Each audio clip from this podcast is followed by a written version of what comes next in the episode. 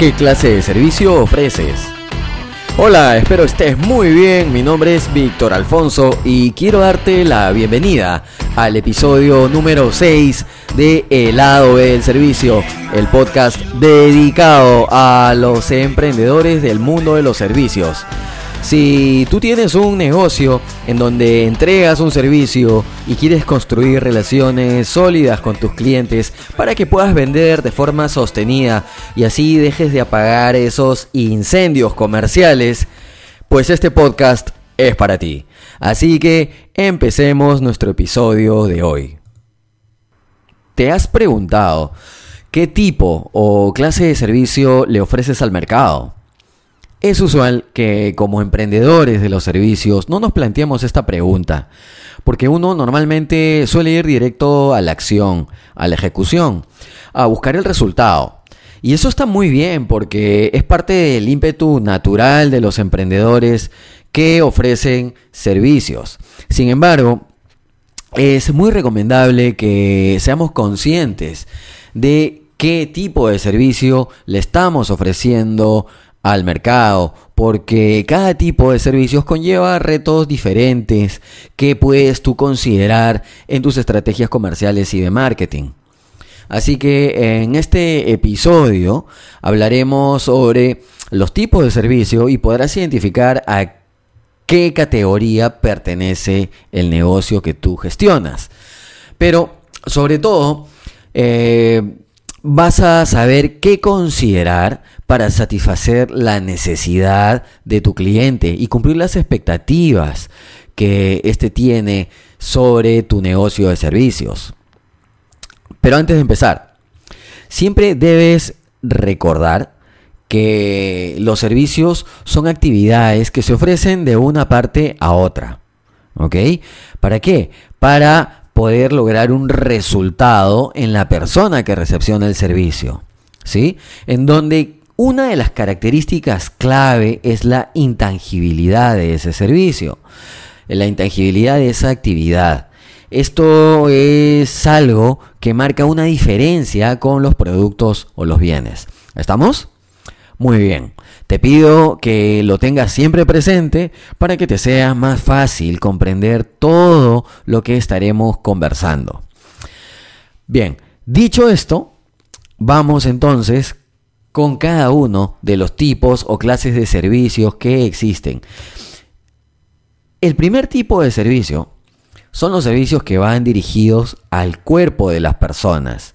Es decir, servicios en donde el objetivo es generar un cambio o un beneficio en el cuerpo del cliente.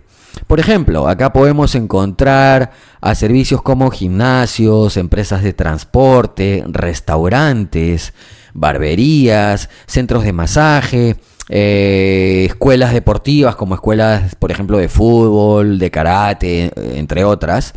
¿Ok? Como te estarás dando cuenta, en este tipo de servicios, que van dirigidos al cuerpo de las personas, el cliente es una suerte de insumo, entre comillas, si cabe el término. ¿Ok? Insumo para que el servicio exista. Hay siempre algún grado de participación del cliente en la producción del servicio. Eh, de hecho, existirán muchos puntos de contacto entre tu cliente y tu negocio, por lo que es importante que se garantice que en cada punto de contacto el cliente tenga experiencias a la altura de las expectativas que le hayas generado en tu comunicación, por ejemplo. ¿De acuerdo? Hablar de puntos de contacto es hablar, por ejemplo, de lo siguiente. Un punto de contacto puede ser eh, la página web de tu negocio de servicios. Otro punto de contacto podría ser de pronto la llamada telefónica que recibe de parte de un vendedor de tu negocio. Otro punto de contacto podría ser de pronto la, sala de espera, ¿ok? De, de tu, digamos, peluquería o barbería si la tuvieras, por citar algún ejemplo. ¿Sí? Perfecto. El segundo tipo de servicios son los servicios que van dirigidos a la mente de la gente. Vale decir, servicios en donde el objetivo central es generar un beneficio de corte intelectual, emocional o cambiar aspectos relacionados al conocimiento. Por ejemplo, aquí se pueden considerar eh, servicios como la formación online, eh, funciones de teatro, conciertos musicales, cine, servicios de coaching, psicología, etc.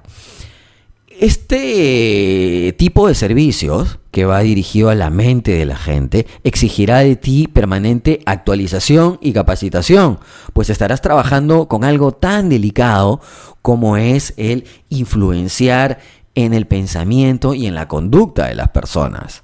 ¿Sí? Entonces requiere de ti una permanente actualización y capacitación, además, por supuesto, de una altísima dosis de ética que hay que tener en todos los negocios.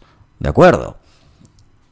El tercer tipo de servicios del que quiero hablarte son los servicios dirigidos a las posesiones de las personas. Por ejemplo, si tienes un taller de mecánica, una veterinaria, eh, si ofreces servicios de delivery y transporte de mercadería, si de pronto tienes una lavandería, ofreces servicios de gasfitería, de, jardinería, o por ejemplo de instalación de persianas y cortinas a la medida de tu cliente. Todos estos servicios son servicios que van dirigidos a las posesiones de las personas. ¿sí? Esta categoría es bien interesante porque hay que tener presente que normalmente estamos trabajando en dar una solución a algo que el cliente valora mucho o algo que es propiedad de tu cliente.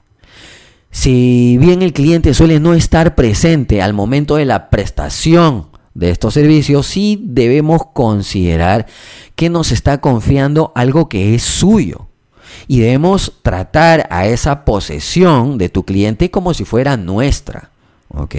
Con el mismo cariño o con la misma importancia que tu cliente le asignaría. El cuarto tipo de servicios son todos eh, los que van dirigidos al procesamiento de información. Por ejemplo, si tú das servicios de contabilidad, si eres consultor de negocios, si eres abogado, o si eres tal vez un broker de seguros, agente de bolsa, o si eres un programador o desarrollador, entre otras actividades similares. ¿Ok? En general, estos servicios tienen por característica ser actividades en donde vas a levantar información, la vas a procesar, la vas a interpretar y darás un resultado final al cliente. ¿Sí? Perfecto. Para cualquiera de las categorías, sea cual sea en la que te encuentres, recuerda siempre enfocarte en solucionar el problema o la necesidad central de tu cliente. Resolver su problema o necesidad es lo primero. ¿Sí? Y luego también tienes que focalizarte en dar una experiencia que esté a la altura de las expectativas o sobrepase las expectativas de tus clientes. Para que logres esto, es necesario que converses con ellos, con tus clientes, y les preguntes cuáles son sus problemas, cuáles son sus necesidades, y luego pienses en cómo resolver esos problemas con tu negocio de servicios. Dale forma a ese servicio, diseñalo con todas sus características básicas y complementarias, pero siempre pensando en que vas a entregar al cliente algo diferente o algo mejorado, que no vas a hacer uno más del montón. No tienes que descubrir la pólvora, pero sí es importante que encuentres algún atributo que te haga distinto y lo pongas a prueba con tus clientes. Sobre el diseño del servicio es algo que vamos a hablar en más detalle en un próximo episodio. Así que atento. Ahora, Recuerda también que el solo hecho de que tú ya estés entregando una experiencia por encima de las expectativas que tenía tu cliente, ya puede implicar que tú tengas por ahí un diferencial, ¿ok? Porque muy pocos negocios, muy pocos negocios son los que realmente están preocupados en entregar experiencias que sobrepasen las expectativas de los clientes. ¿De acuerdo? Muy bien, si te gustó este contenido, recuerda compartirlo para ayudar a más emprendedores que dan servicios al igual que tú o que se están iniciando en esta industria. Recuerda además activar el botón seguir y suscribirte a este podcast. También puedes seguirme en mis redes sociales y en mi página victoralfonso.com. Te agradezco por tu audiencia y recuerda siempre, no lo olvides, activar tu gen del servicio. Que te vaya de lo mejor.